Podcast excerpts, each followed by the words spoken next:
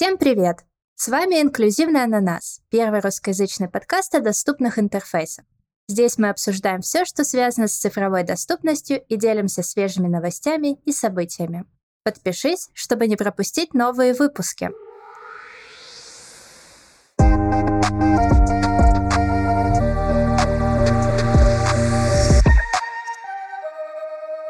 С вами ведущие подкаста Глаша Жур, фронтенд Тимлит и преподаватель на курсах по веб-доступности, и Таня Фокина, редактор раздела доступности в Доке, дружелюбном справочнике по фронтенду и большая любительница поговорить о доступности. Таня, привет. Да, Глаша, привет. Я вот э, до сих пор в вебе не встречала, ладно, в вебе, но на подкастовых всяких платформах я раньше не встречала подкастов русскоязычных о доступности, а ты? Да, как-то тоже мне не попадались, но теперь мы решили исправить эту ситуацию. Наконец-то мы можем найти что-то такое, где говорят только о доступности и ни о чем, кроме доступности. Да, и кажется, такого действительно не хватает. А с другой стороны, информации становится все больше и больше. Мы с тобой обе подписаны на разные рассылки, и они действительно как будто бы э, толстеют от всяких ссылочек, статеек, э, э, запросов к чату GPT и прочих штук, связанных именно с доступностью интерфейсов. Поэтому, кажется, пора освещать тему и рассказывать об этом. Кажется, что наши мысли читал VPN, такая некоммерческая организация, которая занимается доступностью, разными исследованиями и обучающими программами. Э, вот, и они выпустили свой уже пятый отчет о доступности миллиона домашних страниц. А, и это очень интересная, немного грустная статистика.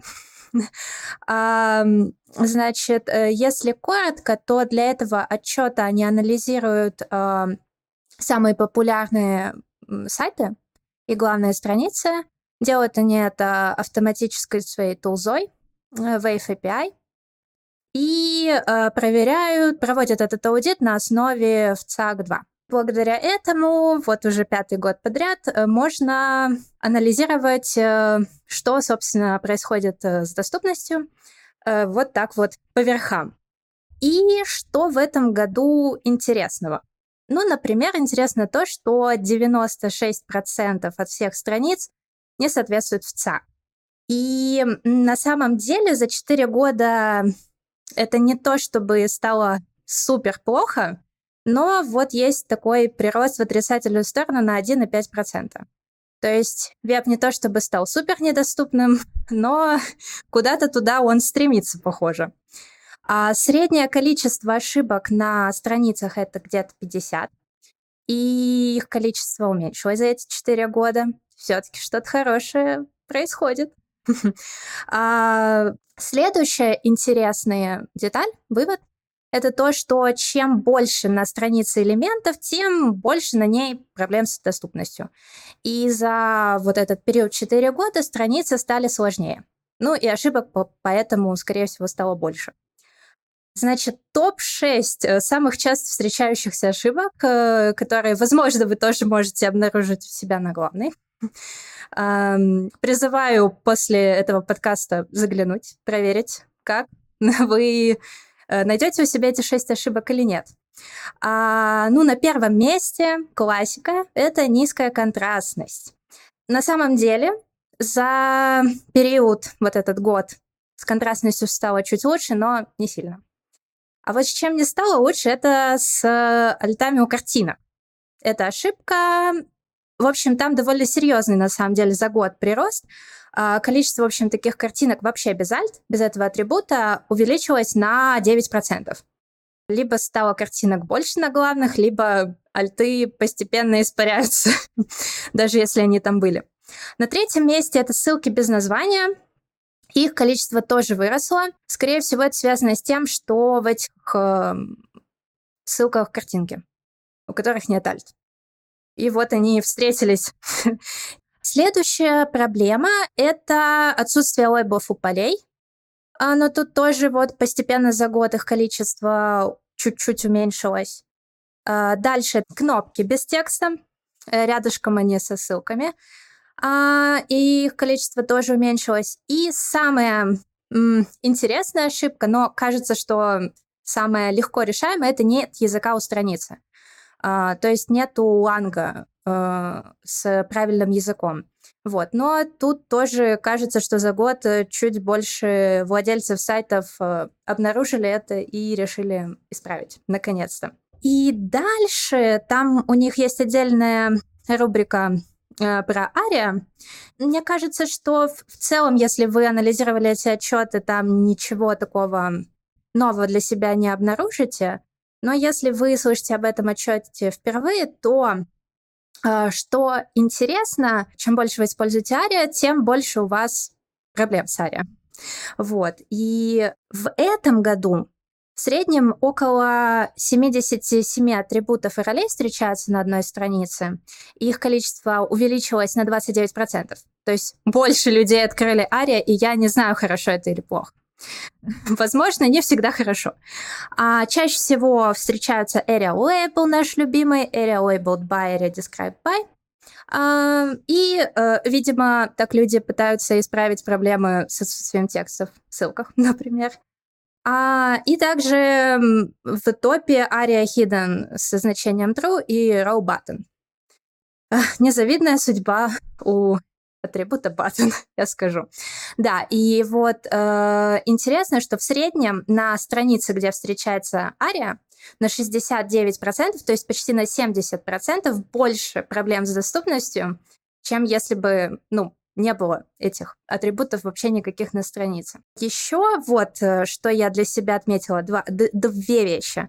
А, во-первых, на довольно большом количестве страниц э, пропущены уровни заголовков, и это где-то 42%, ну, то есть довольно часто.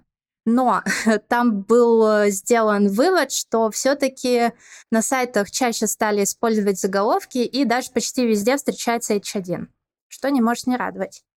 А, ну и вот что интересно, здесь у меня есть теория, что это за сайт, кто виновник торжества, э, торжества. Но самое большое количество ошибок, которое встречалось на одной странице, на отдельно взятой главной странице, это 106 245. То есть представьте себе, кто, как вообще, в принципе, даже это API смогло добраться до этой страницы. Uh, вот, но у меня есть теория, что это тот самый легендарный, самый недоступный сайт. Ну, то есть есть такая вероятность. Я не помню точно, кто именно делал эту страницу, но она такая чисто для образовательных целей, на которой собраны все возможные ошибки с доступностью. На самом деле, по итогам этого отчета было написано, я думаю, не одна, не две, не три результирующих статьи, где собираются выводы из, этой, из этого отчета и формируются в какие-то action points, я бы так сказала.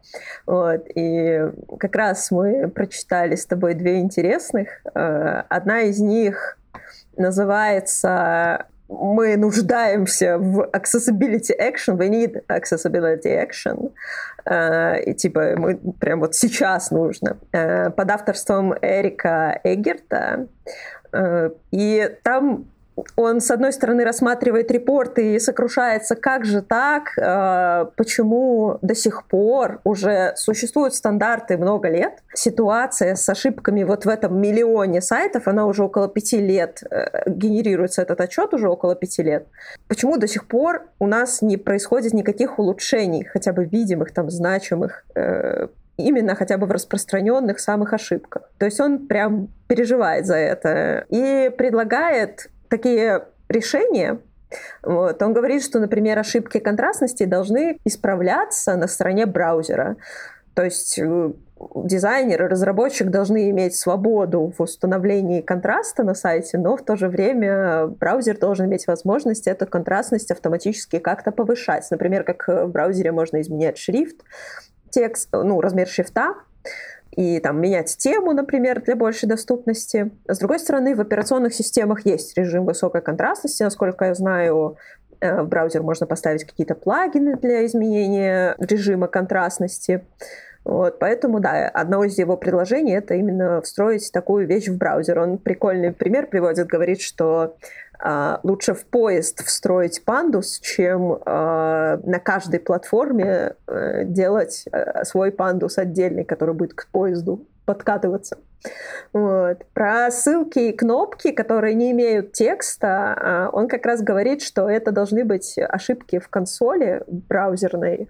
Э, почему мы ошибки JavaScript имеем в консоли, а вот эти вот ошибки HTML прям вот такие серьезные, которые влияют на доступность, почему мы их не можем в консоль выводить, хотя, казалось бы, то же самое. Вот. Опять же, он говорит, что какие-то ария э, должны быть внедрены в нативный HTML. И, кстати, мы сегодня еще упомянем новый Tag Search, который и является результатом этого утверждения. То есть у нас была роль Search, а стал теперь Tag Search. То есть нативный HTML умеет без ARIA сделать какие-то доступные элементы, компоненты со своим поведением и так далее, что тоже в целом справедливо. Не создавать там кастомный комбо-бокс, а прям использовать нативные HTML-элементы. Кажется, что э, нужно лучше обучаться нам, как разработчикам, ну, не только разработчикам, вообще всем дизайнерам, менеджерам и так далее, нужно лучше обучаться в сфере доступности, чтобы э, уметь проверять. На самом деле этот вот отчет э, сгенерирован автоматически. То есть мы точно так же можем зайти на свой сайт, автоматически проверить ошибки и пофиксить их, и уже будет минус один сайт с проблемами доступности в огромном списке, в миллионе. Вот. Поэтому, да, обучение играет важную роль. Ну и тоже нам попалась э, статья про то, как исправлять пустые ссылки, которых очень много э, на сайтах было найдено. Это действительно может быть связано с тем, что в тег ссылки завернут имидж, у которого нету альта, либо он пустой, Проблема-то этих элементов в том, что ссылки — это вещи, которые попадают фокус клавиатуры, который зачитывает скринридер. Если там нету описания и внутри находится картинка с э, урлом, то зачитывается URL многими скринридерами. Он может зачитываться частично, может зачитываться целиком, но все равно пользователь будет слышать полный путь к картинке вместо того, чтобы узнать, э, что это, собственно, за ссылка такая. Поэтому это довольно серьезная проблема, нарушающая пользовательский опыт. Вот. И довольно просто исправляется добавлением альта к изображению. Поэтому ну, многие проблемы, найденные в этом репорте, действительно несложно исправить. Да, действительно, мы призываем вас всех пойти после нашего выпуска, после того, как вы нас послушали, запустить у себя на сайте какую-нибудь автоматическую проверку доступности, например, Google Lighthouse, просто из консоли, э, из DevTools браузера, и посмотреть, что там есть, пофиксить самые простые из всего, что вы можете. У меня есть маленькая сайт-стори. Я выступала на метапе по JS, а, и там я рассказывала про доступность в Angular. То есть я им говорила, какие есть возможности в Angular, прям вот из коробки настроить доступность. После метапа э, ребята в Твиттере через пару дней написали пост, тегнули там меня, а, они написали, что они так вдохновились моим рассказом, что пошли, прочекали свой сайт на доступность с помощью Lighthouse и исправили все ошибки, которые нашел Lighthouse буквально за пару дней э, в формате, возможно, тоже какого-нибудь внутрикорпоративного хакатона это может быть сделано. Вот. Но это был очень классный experience, и ты такой, типа, господи, слава богу, я как эксперт по доступности несу какое-то вдохновение людям. Вот. Это было очень классно и приятно получить такой фидбэк от ребят, и заодно и действие было выполнено. Следующая интересная тема, которую бы мы хотели обсудить, это небезызвестный класс э, Visually Hidden, очень популярный в доступности. Э, я первый раз в жизни с ним столкнулась, когда начала верстать на Bootstrap. Э, там был такой класс, раньше назывался SR Only, то есть только для скринридеров. Вот. Со временем он не очень, кстати, давно в свежем бутстрапе превратился все-таки в класс, который называется Visually Hidden, что Э, по идее, звучит более логично, потому что это какой-то элемент, скрытый визуально. Дело в том, что он остается доступен не только для скринридеров, но еще, возможно, для других каких-то ассистивных технологий, для поисковых систем, для поиска по странице и так далее. То есть, э, что делает этот класс? Это набор свойств, которые открывают визуально, только визуально, какой-то элемент на странице. В доступности он очень часто используется, чтобы, например, дать незрячему пользователю какую-то дополнительную инструкцию, более приятную э, с точки зрения понимания для этого пользователя. То есть визуально у нас может быть там какая-нибудь картинка, которая показывает, а нажмите эту кнопку, или вот вам 5 звездочек, поставьте уровень вашей удовлетворенности от 1 до 5. Вот. Но 5 звездочек это просто 5 картиночек, которые никакого, никакой информации для незрячего пользователя не предоставляют. Поэтому для него бывает часто такой скрытый элемент, какой-нибудь спанчик или дивчик, в котором написан текст, поясняющий это изображение, что, мол, э, этот товар, там рейтинг у него 5 звезд, все очень классно. Вот. Еще часто используют, чтобы э, прятать какие-то элементы на странице, которые со временем станут доступны. Например, какие-нибудь нотификации, где обновится текст, и для скринридера будет что-либо озвучено срочно происходящий на странице какой-нибудь алерт, либо какие-то изменения не очень важные. Например, мы поменяли порядком местами поменяли местами элементы на странице, для незрячего пользователя он как бы не поймет, что произошло, поэтому можно невидимое сообщение оставить, мол, э, порядок элементов был изменен, или там элемент был перемещен на одну позицию вверх или на одну позицию вниз. То есть для зрячего пользователя и так понятно, что произошло. Он сам это сделал своей рукой, куда-то что-то принес, вот, и что-то произошло. Для незрячего делаются скрытые сообщения. Иногда тоже этим элементом, э, этим классом скрывают элементы формы, которые были как-то стилизованы чтобы эти элементы все еще остались доступны для клавиатуры. Например, чекбоксы. Мы любим очень стилизовать чекбоксы. И э, обычно это происходит накруткой какого-нибудь псевдоэлемента, сверху на чекбокс со стилями, либо с какой-то бэкграундной картиночкой. И э, получается, что как только мы псевдоэлемент добавляем, мы сразу хотим скрыть настоящий элемент. И вот правильнее будет его скрыть с помощью этого visually hidden класса, потому что этот класс не удаляет элемент из дома, не делает его недоступным. Этот элемент все еще будет доступен с клавиатуры, он все еще будет зачитан правильно скринридером, его состояние можно будет менять, вот, но при этом он будет абсолютно невидимым, и то есть это будет элемент, который там, грубо говоря, opacity 0, Э, и там размером 1 на 1 пиксель и так далее. То есть там прям целая портянка таких свойств. Вот. И э, до чего дошли мозги э, наших accessibility экспертов? Э, они дошли до того, что хотелось бы перенести этот набор свойств, чтобы каждый раз его не копировать э, из проекта в проект, хотелось бы перенести его в CSS, в формате э, дисплей, двоеточие, visually hidden. Мы тут, э, опять же, почитали статейку про это. Называется «Веб нуждается в нативном visually hidden» от Бена Майерса.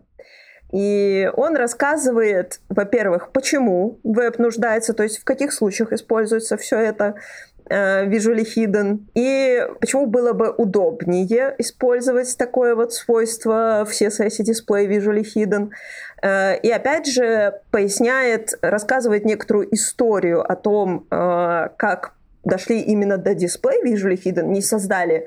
То есть это не должен быть HTML-атрибут какой-то новый потому что, типа, там, hidden, например, или как, ну, значение свойства hidden, атрибута hidden. Hidden равно visually hidden.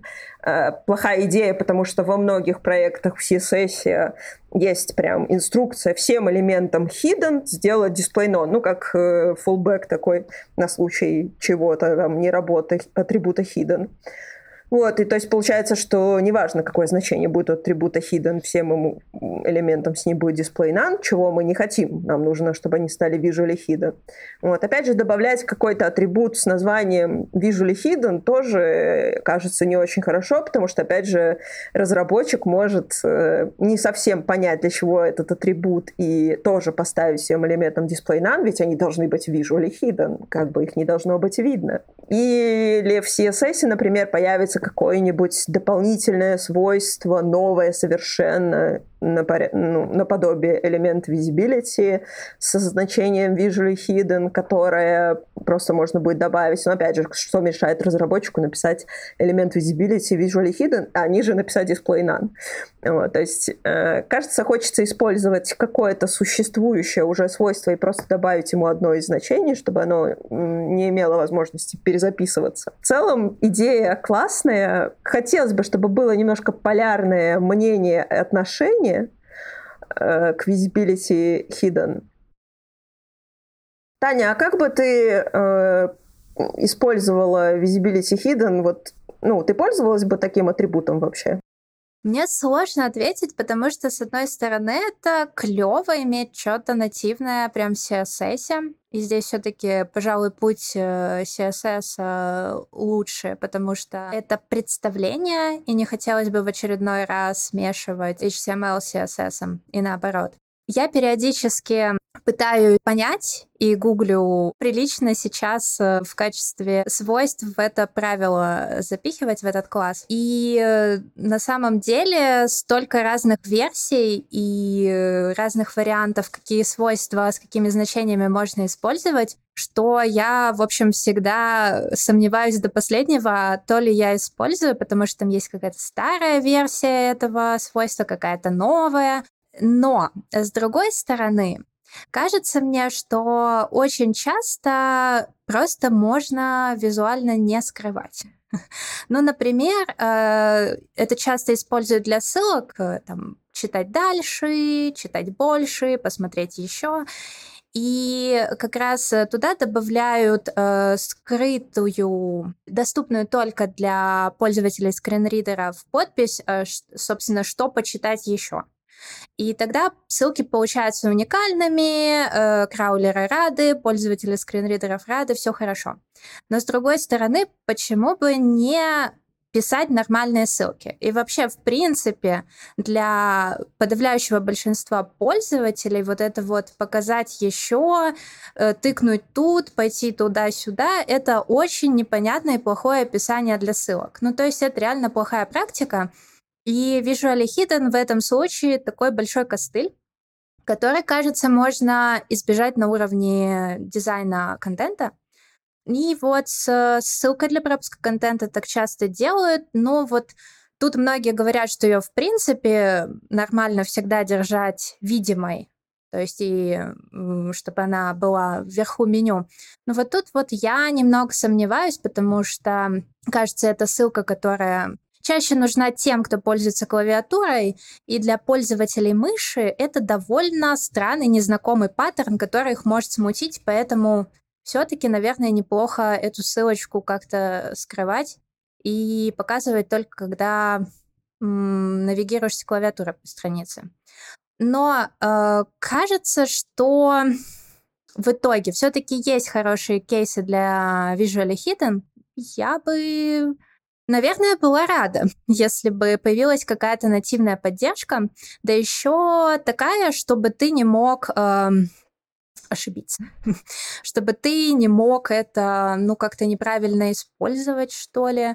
Я не знаю, насколько это достижимо, потому что человеческий фактор есть всегда, и кто-то может не разобраться, и в конце концов э, сколько веков уже существует атрибут альта, все еще с ним не знают, что делать очень многие. И, э, может быть, визуально скрытый контент для кого-то еще более сложная концепция.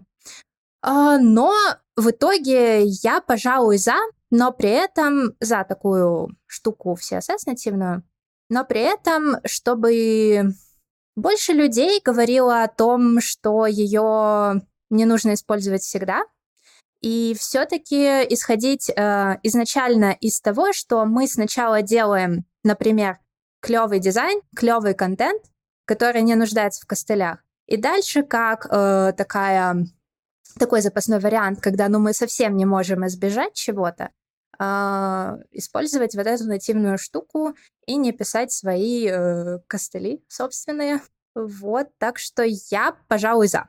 Мне очень нравится у Скотта Ахары в статье про Visual Hidden пример. Ты вот скиплинки упоминала, которые, собственно, предназначены для того, чтобы перескочить сверху страницы куда-то в основную область или в какую-то еще часть сайта, чтобы удобно, и это именно для пользователей клавиатуры, то есть они видят ваш интерфейс, э, но им нужно переместиться куда-то очень быстро, чтобы не табаться через все меню вечность. Вот. Мне очень нравится, что в стандартах, в HTML-стандартах есть наработки на тему нативного перемещения к ландмаркам.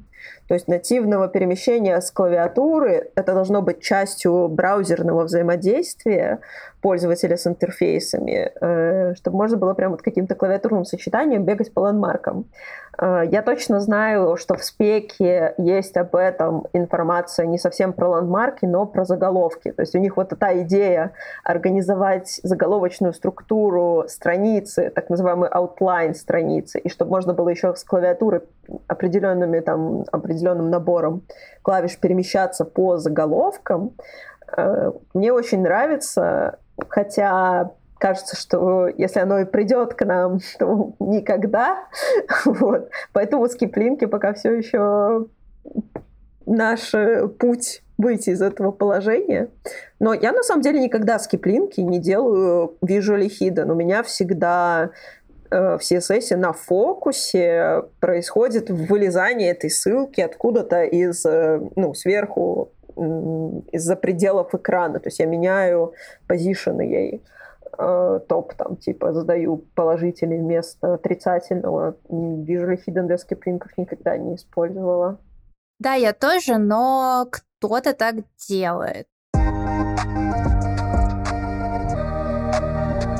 Следующая тема, которую хотела рассказать я, и о которой мы уже упоминали, это пополнение в семействе тегов HTML, Search. Тег Search появился, что не может не радовать. Мы все ближе и ближе к моменту, когда нам совсем не нужна будет ария. А что это за тег? На самом деле это роль Search. Существует вария ну, там, с первой версии, но э, и это роль ориентира. То есть э, это такая область на странице, к которой э, может э, быстро переместиться пользователь системной технологии, например, скринридера, э, как, например, хедеру, футеру, основной часть страницы. Вот это, значит, э, такой же самый тег, такая же самая роль. Она появилась в спеке, но пока у нее плохая поддержка, Поэтому пока мы до конца не, отка- не отказываемся от роли search. Если решаем э, использовать э, эту область, э, исходя из названия, в принципе, все совпадает. Это область для всего, что связано с поиском по странице. Это на самом деле может не обязательно быть э, поиск по странице, а какой-нибудь глобальный, как в Гугле тоже. Э, и внутрь этого контейнера search вкладываются, соответственно, поле поиска, у которого может быть либо type search, либо type текст иногда, а, и какие-то, ну, сама кнопка поиска, если она есть, э, если это не автоматический динамический поиск, и какие-то фильтры, разнообразные чекбоксы для и настройки поиска. В общем, все, что связано с поиском, мы вкладываем внутрь. А, и, кстати, также внутри этого тега мы можем вкладывать другую область ориентира, другой ориентир форм, если этого требует ситуация. Так что ориентир внутри ориентира — это где-то может быть нормой. Самое главное, что в этот тег а, не надо вкладывать результаты поиска. Их можно вложить внутрь уже другого ориентира, main, например, а, но никак не в search. Это не то, что хочет этот атрибут от вас. И как я уже упомянула пока что, если вы все-таки, как я, решите потестировать Chrome и напишите радостный search, и даже вложите в него правильный тег, вы не увидите ничего. Для дерева доступности это что-то неизвестное, какое-то, неизвестное существо. Так что ждем, когда все браузеры это имплементируют, и делаем на скидку делаем еще скидку на то, что если эта штука появится в итоге в Chrome, например, или в Firefox, не факт, что этого атрибута будет роль search. Так было с футером, так было много с кем. Э, так есть сейчас э, с рядом других атрибутов типа m э, и так далее.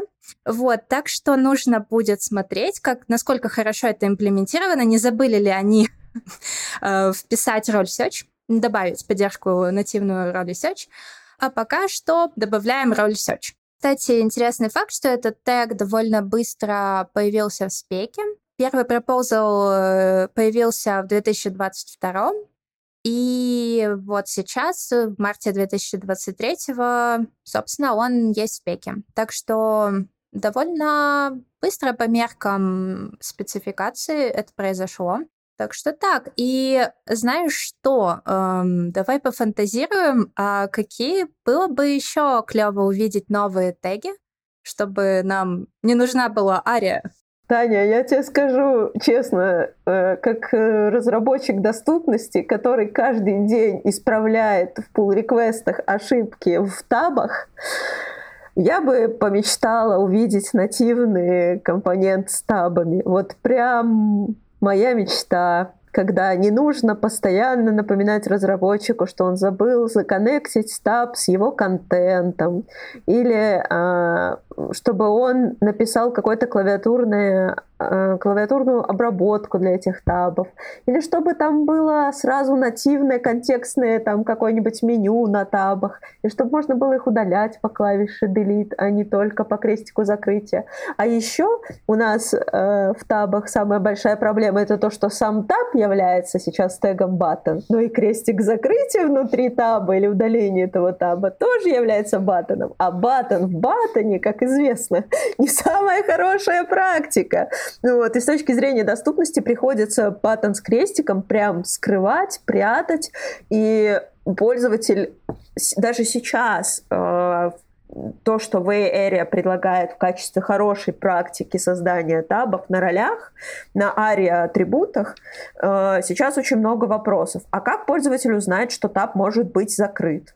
потому что, ну, э, визуально крестик есть, но мы его скрываем от скринридера, чтобы он не был доступен. И приходится табу добавлять или вообще всем всему этому виджету добавлять какое-то описание, мол, чтобы закрыть вкладку, нажмите Delete, чтобы э, перейти к другой вкладке, там стрелочка влево-вправо, Home End и так далее. То есть это компонент, в котором взаимодействие с ним совершенно не очевидно. Скринридер ничего такого тебе не рассказывает, как с ним работать. Вот. А если появляются какие-нибудь кнопки типа duplicate tab, то есть ну, как задублировать какую-то вкладку и так далее, или, например, изменить название вкладки, то сразу тоже возникает очень много вопросов. Я понимаю, что в нативный этап это слишком много все впихивать. В целом, хотелось бы, да, что-нибудь такое. Вот мне прям очень, когда вот все приложение полностью на вкладках сделано. Очень грустно. Исправляешь постоянно, ломается на раз. И даже там, если тесты есть, которые все это саппортят и проверяют, все равно разработчик умудряется сделать какую-нибудь невероятную вещь. Особенно учитывая, что там много используется ARIA Hidden атрибута, который скрывает контент, кнопку и так далее. Э, и дает разработчику какую-то власть потом его перенести в другие элементы таба, которые он добавил и так далее. То есть э, очень такая штука, которую бы хотелось иметь нативно, мне 100%. У тебя есть какие-нибудь пожелания на эту тему? Да, ну, первое, конечно, да, табы. Это просто согласна на все сто процентов. Но я бы еще не отказалась от нативного тултипа.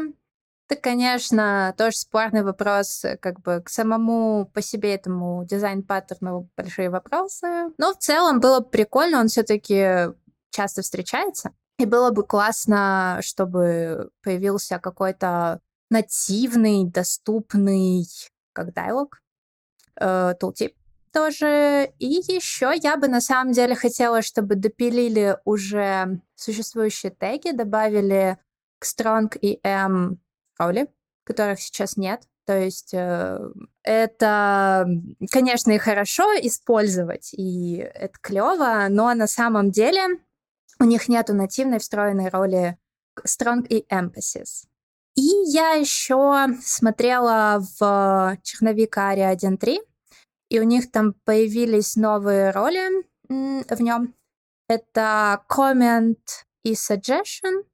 И вот, кстати, было бы тоже прикольно в какой-то момент э, найти в э, HTML-спеке нативный э, комментарий, тег для комментария, и нативную штуку для suggestion, ну вот, то есть предложения по изменениям, как, например, на GitHub.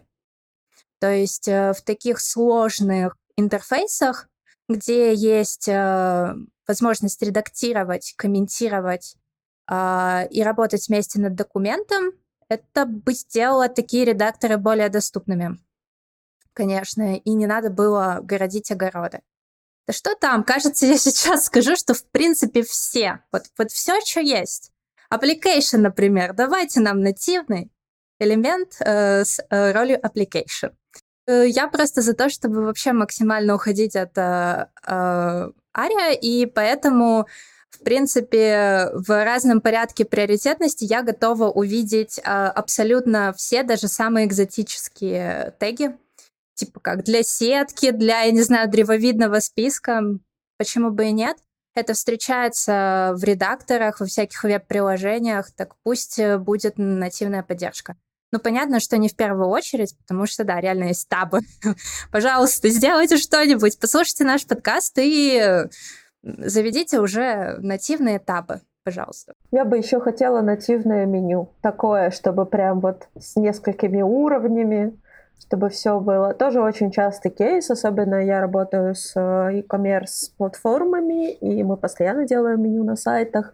Э, всегда очень хочется что-то, где, опять же, не будет проблем с клавиатурой, не будет проблем с кучей атрибутов, как их расставлять и так далее. Сейчас, а, кстати, прикольную штуку нашли а, в меню.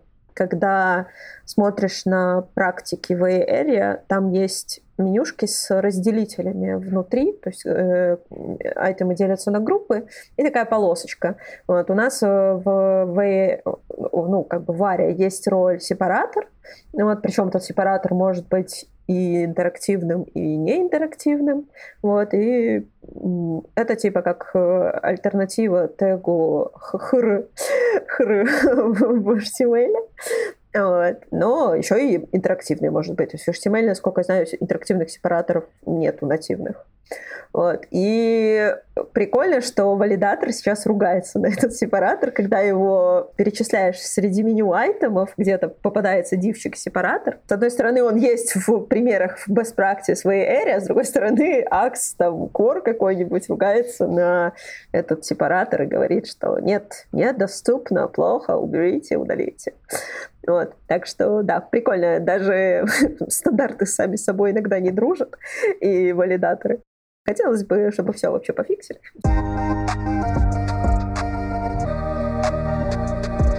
Я предложила Тане назвать эту рубрику «Психологическая поддержка accessibility специалистов», в данном случае, э, я думаю, психологическая поддержка понадобится не только нам, но еще и всем вообще в этом мире. И я даже не знаю, догадываетесь ли вы, о чем сейчас пойдет речь, но мы не могли в сегодняшнем первом нашем выпуске не упомянуть э, всем уже опостылевший и осточертевший чат GPT, которым буквально забит весь эфир.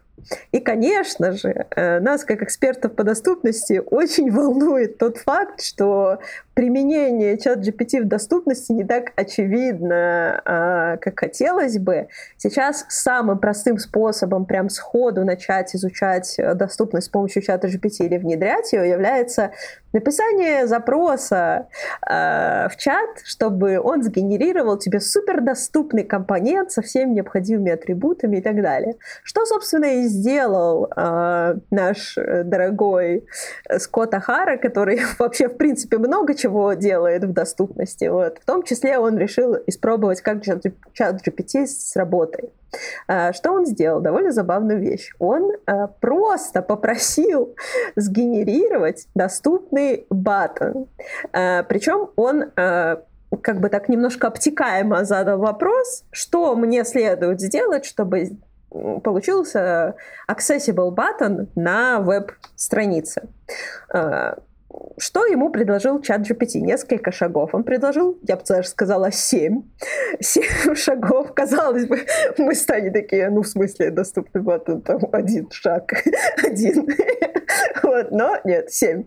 А, значит, э, первый шаг. Используйте тег button.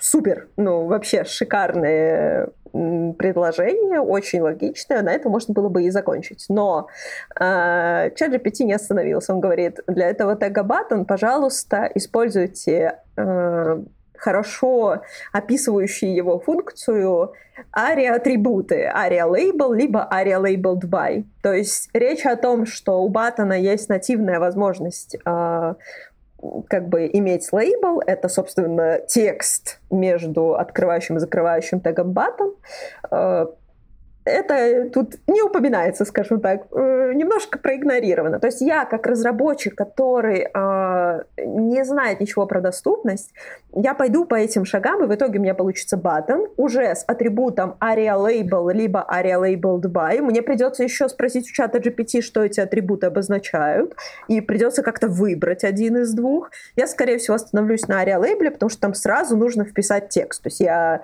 ну, это для меня понятно, чем добавить какой-то дополнительный элемент в код, которому задать айдишник, связать с aria labeled by с баттоном и так далее.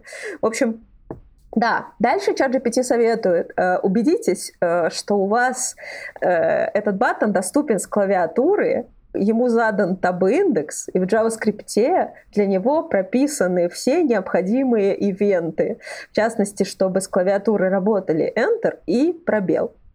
А, в чем проблема этого пункта? проблема этого пункта в том, что баттон по дефолту доступен с клавиатуры, ему не нужно писать никаких дополнительных атрибутов, ни таб-индексов, ни э, обработки JavaScript, ничего. Он работает и так. Достаточно там обработать он клик в JavaScript, если вы хотите какой-то баттону поведения определенной задать, и все. Вот, то есть пока что, э, что называется, 2-1 э, в пользу людей. Э, дальше предлагается использовать CSS чтобы э, подсветить состояние кнопки. В целом нормально, то есть мы действительно очень часто забываем о э, подсветке баттонов во время фокуса, ховера. Э, эта подсветка часто бывает недоступной. Мы, забы- мы отключаем очень часто такое свойство, как outline для фокусабельных элементов, то есть у нас пропадает нативная рамочка фокуса вокруг элемента, что автоматически делает его сложно находимым среди всех, как бы, ну, ты табаешься по элементам, у них нет рамки, и ты не понимаешь, где фокус сейчас находится. Хорошая рекомендация. Ну вот, не очень понятно, как это делать и так далее, но это не задача чата нам все это описывать в данном, на данном этапе. Вот. Дальше предлагается протестировать баттон с ассистивными технологиями, естественно, там со скринридерами, с разными другими технологиями. Вот, что тоже хорошая рекомендация на данном этапе. Это на самом деле Получается, единственный способ, который если бы разработчики делали э, этот тест, они бы тогда узнавали, что их баттону чего-то не хватает, что он не работает с клавиатурой, либо не работает с включенным скринридером, э, в то время как прекрасно работает просто с клавиатурой без скринридера. Вот, так что это очень важный шаг, который действительно нужно совершать. Вот. Мне очень нравится следующий пункт. Если у вас кнопка использует только иконку в качестве контента, то есть у вас кнопка-иконка без видимого текста, то, пожалуйста, э, тут написано «добавьте описывающий эту кнопку текст, используя атрибуты aria hidden и aria labeled by». Все, то есть никаких дополнительных рекомендаций по этому поводу нет. Получается, я на button вешу атрибут aria hidden, потом я на button вешу атрибут aria labeled by. Э, я знаю, что aria labeled by надо что-то айдишник туда какой-то вставить. Я вставляю туда какой-нибудь э, ID спанчика с описательным текстом. В итоге у меня становится вообще недоступная кнопка. Она будет доступна с клавиатуры, ты на нее попадешь, но Aria Hidden удаляет ее контент полностью. Вот. Ну, то есть э, такое. Э, я погуглю, что такое Aria Hidden, конечно, в какой-то момент, э, но опять же, там э, будет написано что-то типа... От, да, Скотт, собственно, задал в чату GPT вопрос, что такое Area Hidden, и мне особенно понравилась оттуда фраза, что Area Hidden атрибут используется для того, чтобы улучшить доступность для пользователей слабовидящих. Вот. Хотя на самом деле он полностью выпиливает элемент из дерева доступности. Этот элемент остается только видимым визуально. Вот. Э, в общем, довольно, да, интересный ответ. Вот. То есть я бы ничего криминального не увидела в этом атрибуте и добавила бы его на баттон без проблем. Если ты не идешь глубже, э, то у тебя получится что-то максимально недоступное. Вот. Ну и дальше предлагается э, иметь в виду другие accessibility best practice, э, которые включают в себя там стили для кнопки, делающие ее лучше, заметнее, ярче, контрастнее, текст больше и так далее, что в целом тоже хорошая практика, ничего там криминального в ней нету. Вот. Э, в общем, очень интересный experience. А, кажется, что э, на сегодня не очень нужно голословно доверять чату GPT в его рекомендациях. Вот, по крайней мере, применяя эти рекомендации, нужно обязательно перепроверять. Насколько я знаю, у бесплатной версии чата GPT э, база только до 2021 года. То есть все стандарты, которые поменялись с того времени, а accessibility стандарты в последнее время очень часто обновляются, Э, все новенькое, свеженькое приходится у него выпытывать, указывая конкретные даты, предлагая куда-нибудь сходить и так далее. Э, вот. Так что спорное применение технологий, если ты не разбираешься в сфере доступности, а, тебе будет сложно выполнить эти рекомендации и получить какой-то адекватный результат, не зная, как это протестировать, а, не зная, что пользователь и какой пользователь должен получить.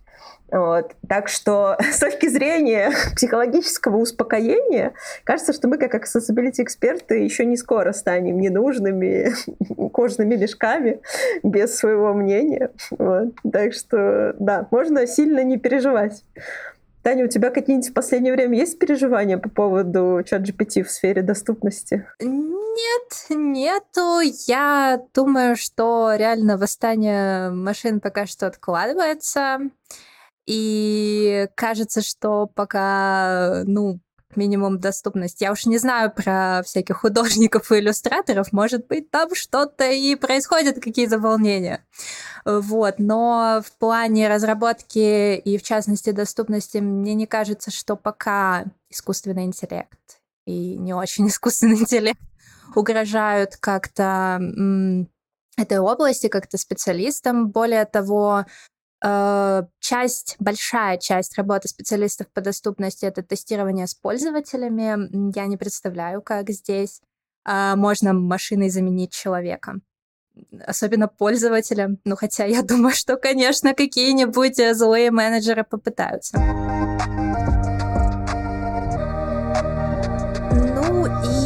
Напоследок э, расскажем о некоторых событиях э, по доступности э, ближайшие месяцы, даже месяц, я бы сказала, э, пройдет э, конференция Include, Including Disability Global Summit. Э, она пройдет 25-27 апреля. Это полностью онлайн событие, на которое можно зарегистрироваться бесплатно.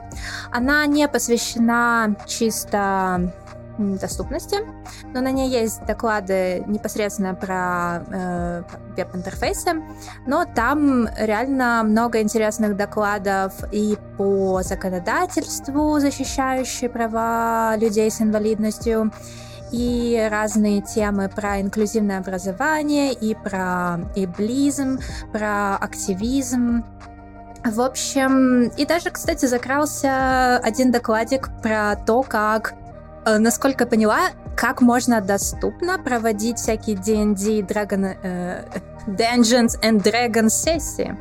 Например, для людей со слепотой. В общем, интересно. Э, если хотите, можете зарегистрироваться уже прямо сейчас. И следующая конференция она пройдет в мае, э, в виртуале, э, 16-18 мая. Она тоже онлайн и бесплатная. Э, к сожалению, них так себе так себе описано вообще, что будет, но она совершенно точно посвящена веб-доступности цифровой инклюзии. Э, так что посмотрите, зарегистрируйтесь, э, если вам это показалось интересным. Обе конференции приурочены к Global Accessibility Awareness Day, который планируется 18 мая. И я думаю, что к этому дню появится еще больше событий, разных метапов и конференций, о которых мы обязательно расскажем вам в следующем выпуске. С вами был подкаст «Инклюзивный ананас» и его ведущие Гоша и Таня. Вы можете найти нас на любой подкаст-платформе. До встречи в следующем выпуске.